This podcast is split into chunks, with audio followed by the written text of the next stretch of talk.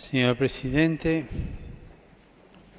señores ministros, señor Director General, distinguidos representantes permanentes, señoras, señores. Buenos días. Me alegra acogerlos mientras participan en la 39 conferencia de la FAO, continuando así una larga tradición. Dirijo un cordial saludo, señor presidente Lamamea Ropati, a los representantes de las diversas naciones y organizaciones que están presentes y al director general el profesor José Graciano da Silva. Todavía tengo vivo el recuerdo de la participación en la segunda conferencia internacional sobre nutrición el 20 de noviembre de 2014, que ha emplazado a los estados a encontrar soluciones y recursos. Espero que aquella decisión no se quede solo en el papel o en las intenciones que guiaron las negociaciones, sino que prevalezca decididamente en la responsabilidad de responder concretamente a los hambrientos y a todos los que esperan del desarrollo agrícola una respuesta a su situación. Ante la miseria de muchos de nuestros hermanos y hermanas, a veces pienso que el tema del hambre y del desarrollo agrícola se ha convertido hoy en uno de los tantos problemas en este tiempo de crisis. Y sin embargo, vemos crecer por doquier el número de personas con dificultades para acceder a comidas regulares y saludables pero en vez de actuar, preferimos delegar y delegar a todos los niveles. Y pensamos que alguien habrá que se ocupe, tal vez otro país o aquel gobierno o aquella organización internacional. Nuestra tendencia a desertar ante cuestiones difíciles es humana aunque luego no faltemos a una reunión, a una conferencia, a la redacción de un documento. Por el contrario, debemos responder al, imperativo de que el acceso al alimento necesario es un derecho para todos. Los derechos no permiten exclusiones. No basta señalar el punto de la situación de la nutrición en el mundo, aunque es necesario actualizar los datos porque nos muestran la dura realidad. Ciertamente puede consolarnos el saber que aquellos 1.200 millones de hambrientos en 1992 se ha reducido, aunque crece la población mundial. No obstante, de poco sirve tener en cuenta los números o incluso proyectar una serie de compromisos concretos y de recomendaciones que han de aplicar las políticas y las inversiones si descuidamos la obligación de erradicar el hambre y prevenir todas las formas de malnutrición en todo el mundo. Preocupan mucho las estadísticas sobre los residuos en esta partida se incluye un tercio de los alimentos producidos. E inquieta saber que una buena cantidad de los productos agrícolas se utiliza para otros fines, tal vez fines buenos, pero que no son de la necesidad inmediata de quien pasa hambre. Preguntémonos entonces, ¿qué podemos hacer? Más aún, ¿qué es lo que ya ahora estoy haciendo? Reducir los residuos es esencial, así como reflexionar sobre el uso no alimentario de los productos agrícolas, que se utilizan en grandes cantidades, para la alimentación animal o para producir biocombustibles. Ciertamente hay que garantizar condiciones ambientales cada vez más sanas, pero ¿podemos seguir haciéndolo excluyendo a alguien? Se ha de sensibilizar a todos los países sobre el tipo de nutrición adoptada y esto varía dependiendo de las latitudes. En el sur del mundo se ha de poner la atención en la cantidad de alimentos suficientes para garantizar una población en crecimiento. En el norte, el punto central es la calidad de la nutrición y de los alimentos. Pero tanto en la calidad como en la cantidad pesa la situación de inseguridad determinada por el clima, por el aumento de la demanda y la incertidumbre de los precios. Intentemos, por tanto, asumir con mayor decisión el compromiso de modificar los estilos de vida. Tal vez necesitemos menos recursos. La sobriedad no se opone al desarrollo. Más aún, ahora se ve claro que se ha convertido en una condición para el mismo. Para la FAO, esto también significa proseguir en la descentralización para estar en el medio del mundo rural y entender las necesidades de la gente que la organización está llamada a servir. Preguntémonos además, ¿cuánto incide el mercado con sus reglas sobre el hambre en el mundo? De los estudios que ustedes realizan, resulta que desde 2008 el precio de los alimentos ha cambiado su tendencia, duplicado, después estabilizado, pero siempre con valores altos respecto al periodo precedente. Precios tan volátiles impiden a los más pobres hacer los planes o contar con una nutrición mínima.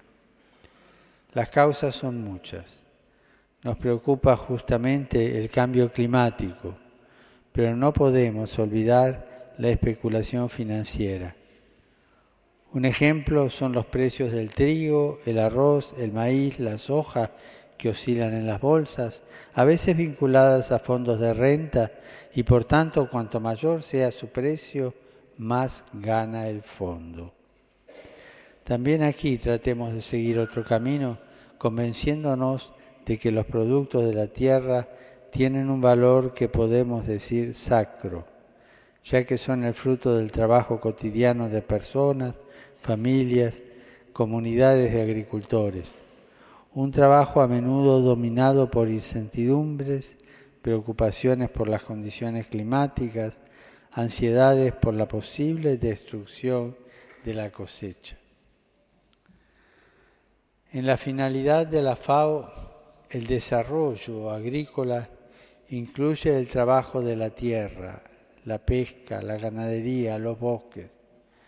Es preciso que este desarrollo esté en el centro de la actividad económica, distinguiendo bien las diferentes necesidades de los agricultores, ganaderos, pescadores y quienes trabajan en los bosques.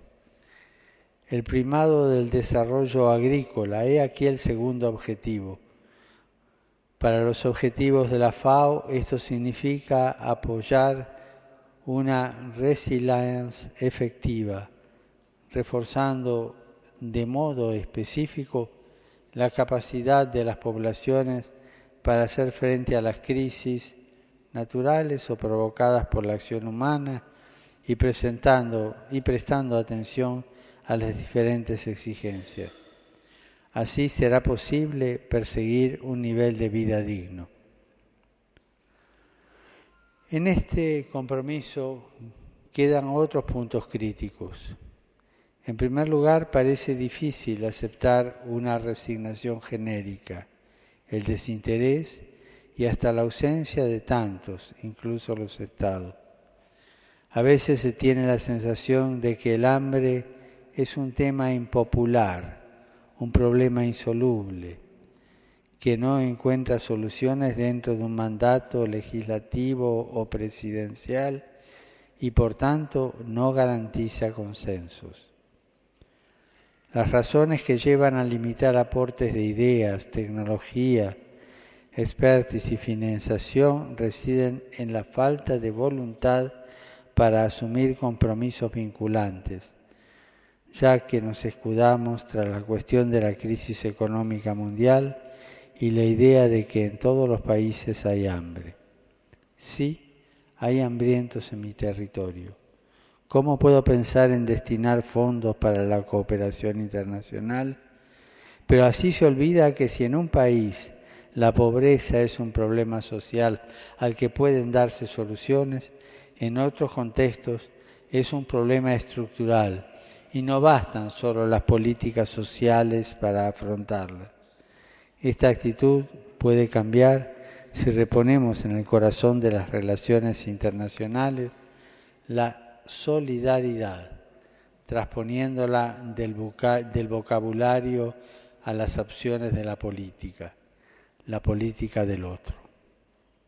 Si todos los Estados miembros trabajan por el otro, los consensos para la acción de la FAO no tardarán en llegar y más aún se redescubrirá su función originaria, ese fiat panis que figura en su emblema. Pienso también en la educación de las personas para una correcta dieta alimenticia. En mis encuentros cotidianos con obispos de tantas partes del mundo, con personajes políticos, responsables económicos, académicos, percibo cada vez más que hoy también la educación nutricional tiene diferentes variantes. Sabemos que en Occidente el problema es el alto consumo y los residuos. En el sur, sin embargo, para asegurar el alimento es necesario fomentar la producción local que en muchos países con hambre crónica es sustituida por remesas provenientes del exterior y tal vez inicialmente a través de ayudas. Pero las ayudas de emergencia no bastan y no siempre llegan a las manos adecuadas.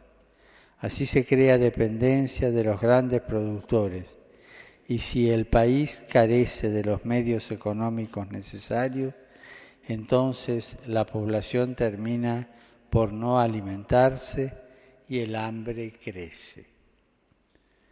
El cambio climático nos hace pensar también al desplazamiento forzado de poblaciones y a tantas tragedias humanitarias por faltas de recursos a partir de agua, ya que es objeto de conflictos que previsiblemente aumentarán. No basta afirmar que hay un derecho al agua sin esforzarse por lograr un consumo sostenible de este bien y eliminar cualquier derroche. El agua sigue siendo un símbolo que los ritos de muchas religiones y culturas utilizan para indicar pertenencia, purificación y conversión interior. A partir de este valor simbólico, la FAO puede contribuir a revisar los modelos de comportamiento para asegurar ahora y en el futuro que todos puedan tener acceso al agua indispensable para sus necesidades y para las actividades agrícolas. Viene a la mente aquel pasaje de la Escritura que invita a no abandonar la fuente de agua viva para acabarse cisternas, cisternas agrietadas que no retienen agua. Una advertencia para decir que las soluciones técnicas son útiles si olvidan la centralidad de las personas. Son inútiles si olvidan la centralidad de las personas, que es la medida de todo derecho. Además del agua, también el uso de los terrenos sigue siendo un problema serio. Preocupa cada vez más el acaparamiento de las tierras de cultivo por parte de empresas transnacionales y estados que no solo priva a los agricultores de un bien esencial, sino que afecta directamente a la soberanía de los países. Ya son muchas las regiones en las que los alimentos producidos van a países extranjeros y la población local se empobrece por partida doble, porque no tiene ni alimentos ni tierra. ¿Y qué decir de las mujeres, que en muchas zonas no pueden poseer la tierra que trabajan, con una desigualdad de derecho que impide la serenidad de la vida familiar, porque se corre el peligro de perder el campo de un momento a otro? Sin embargo, sabemos que la producción mundial de alimentos es en su mayor parte obra de haciendas familiares. Por eso es importante que la FAO refuerce la asociación y los proyectos en favor de las empresas familiares y estimule a los estados a regular equitativamente el uso y la propiedad de la tierra. Esto podrá contribuir a eliminar las desigualdades ahora en el centro de la atención internacional.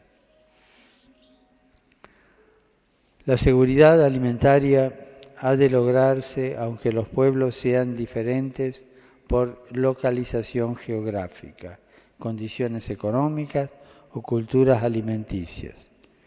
Trabajemos para armonizar las diferencias y unir esfuerzos, y así ya no leeremos que la seguridad alimentaria para el norte significa eliminar gracias, grasas y favorecer el movimiento, y que para el sur consiste en obtener al menos una comida al día.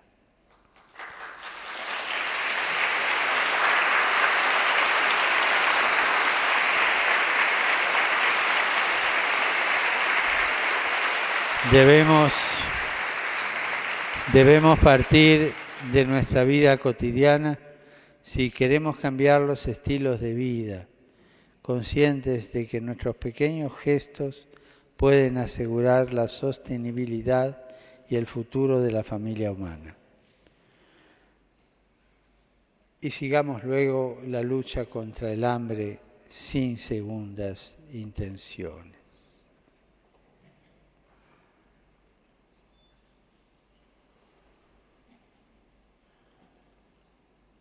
Las proyecciones de la FAO dicen que para el año 2050, con 9 mil millones de personas en el planeta, la producción tiene que aumentar e incluso duplicarse.